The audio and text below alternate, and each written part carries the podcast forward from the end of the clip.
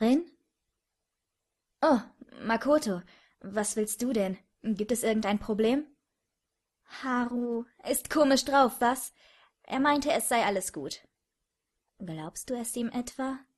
Natürlich nicht, aber du solltest doch wissen, dass Haru über Probleme nicht gerade offen spricht. Wir sollten es trotzdem versuchen. Ich weiß, aber du bist sein bester Freund. Wenn, dann redet er mit dir darüber. Da bin ich mir nicht so sicher. Warum? Ich habe das hier gefunden. Gefunden? Was ist das? Als ich bei ihm war. Es ist ein Brief.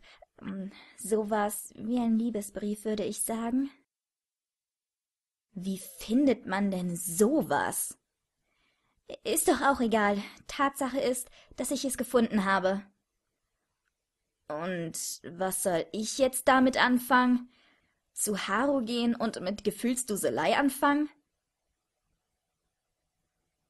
Lies ihn. Das macht man nicht, Marco. Aber dann wirst du verstehen, Rin.